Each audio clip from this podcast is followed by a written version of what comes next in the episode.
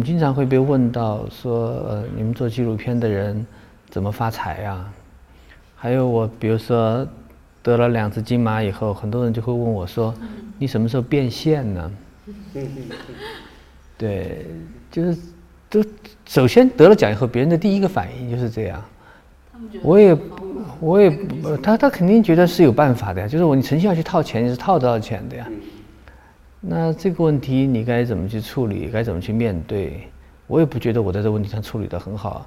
我每天都还会受到各种各样的诱惑，比如这里又拍个片子，那里又拍个片子。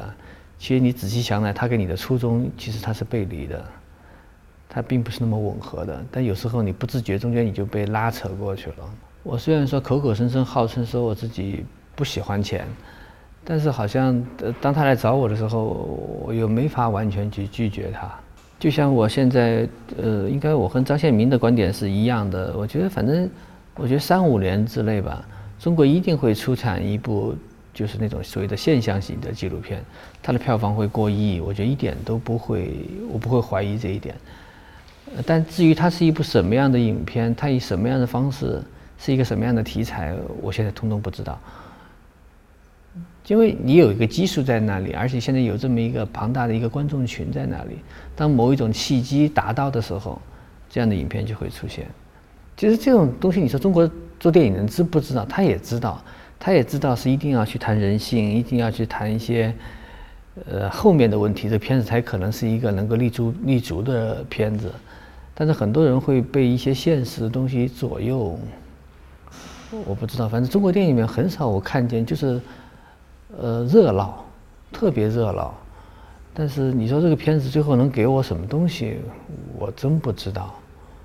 就包括从从从呃《大圣归来》这样的片子，它特别热闹，做的特别漂亮。但是你后面得到的东西呢？就包括像美人鱼这样薄薄的就一层，就一点点关于环保的概念，就把这个概念拿着整片来做，还认为自己是一个呃特别有情怀的影片。你比如我刚刚说的那个那个讲图灵那个片子叫《模拟游戏》嘛哈。实际上，这个片子如果放在中国人来做的话，它可能会做成一个逼格特别高的一个影片，因为是关于二战怎么被这个人个人拯救的问题嘛。就这么一个划时代、起划时代作用的这么一个人物，最后他把它归结到这是一个普通人，他是一个同性恋者，他自己感情上的纠葛，把一个大人物放在一个小、特别小的一个局部来来谈论他的故事。我就觉得中国电影里面特别缺少这种东西吧，要么就一些独立电影，甚至一些我们的大牌导演们做的片子，你会觉得他们特别的有情怀，关特别的关注的国家的这个民众的这些呃生计。那你比如最简单的，我经常会拿个片子做比喻，你比如像贾樟柯的《天注定》，和七浦同期上档的叫《荒蛮时代》，被你们看过没有？一个南一个南美的片子。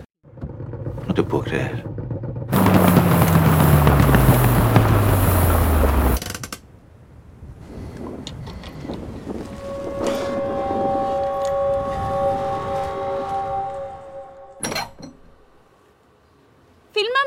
Néstor.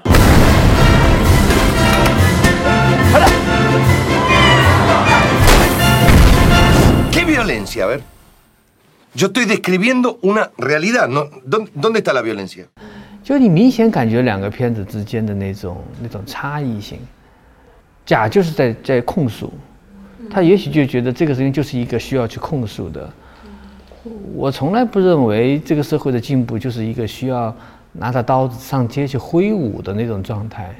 那么最后给我的感觉就是这样，因为他对现实的不满意，导致于他就想。在大街上高呼口号，我觉得这个这个不是一个解决问题之道吧。我当然会佩服你的勇气，但是从电影作品的这种角度来说，我觉得你缺失好多东西。然后贾樟柯整个片子，它的制作周期大概也就是半年时间吧，就半年时间就就出品这么一个东西，半年时间就出品这么一个东西。当你作为工业化的产物来说，挺好的。也许你用三年时间去拍这个片子，最后你的分值仅仅是比现在的分值高五分，但那感觉是完全不一样，你变成另外一个片子了。呃，那一年正好是侯孝贤和贾樟柯同时是在戛纳吧，应该是去年的戛纳吧。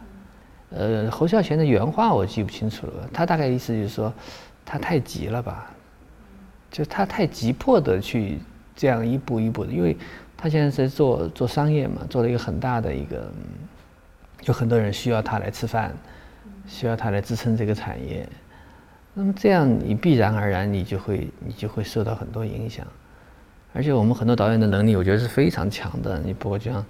就像张艺谋啊、陈凯歌呀这样的导演是非能力是非常强的呀，但是也许就是因为我也不知道，因为他毕竟他们都是我的前辈，嗯，但他们做啊做的就被整个市场、被整个社会带到某个区域里面去了。比如说，我们经常会把这个球、这个这个这一脚踢到广电总局去，踢到电影局去。认为他们的监管太严厉了，导致于我们不出品。实际上，我觉得好像不是这样的。所以我经常会做的比喻，比如说像伊朗，伊朗大家都认为会出产不错的，隔一段时间会有一些非常不错的电影会出来。韩国，比如说韩国实际上电影它的每部片子的投入的量，也许没法跟中国电影比。它有的片子也一样是小制作。刚刚说到伊朗，伊朗它的监管应该是比我们要严格的多的，这样，但是它并不影响它出品优秀的电影。所以在某种程度上，我是觉得还是跟做电影人的心态有关系吧。而且我们拍电影，你就知道，你永远不可能一部电影是能够抵达所有观众的，它一定是有取舍的。而且这个社会多元的原因，就是因为。我能让不同类型人出来，我让有不同需要的人都能得到满足。我觉得也许现在中国这个票房是一个很糟糕的一个一种一种价值导向，就是让众人的口味，他现在他去寻找一个最大公约数，他想在一个短时间之内去抵达百分之九十的人，那这个本身就是一个荒诞的一个事情，就是一个假的一个事情，他们甚至是在自己骗自己。怎么可能百分之九十人口味都是一样？而且你能够去找到这些人的一个共同点？实际上你一直在寻找他这个共同点。我都不认为这样的共同点存在，但是我们都好像知道，我们所有做营销人都知道我能够抵达多少，我能够抵达所有的从十五岁到二十五岁到三十五岁的观众。这个年龄段是是吧？我觉得这个这个这个概念是一个是一个是一个有问题的概念。